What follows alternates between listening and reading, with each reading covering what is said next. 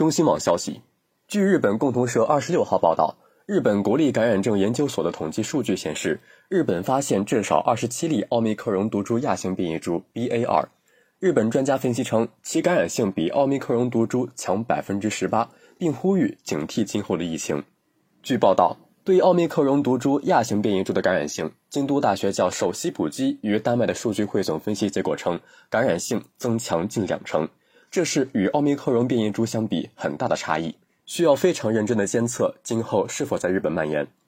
另外，美国广播公司 ABC 报道称，全球至少四十个国家和地区报告发现相关感染病例。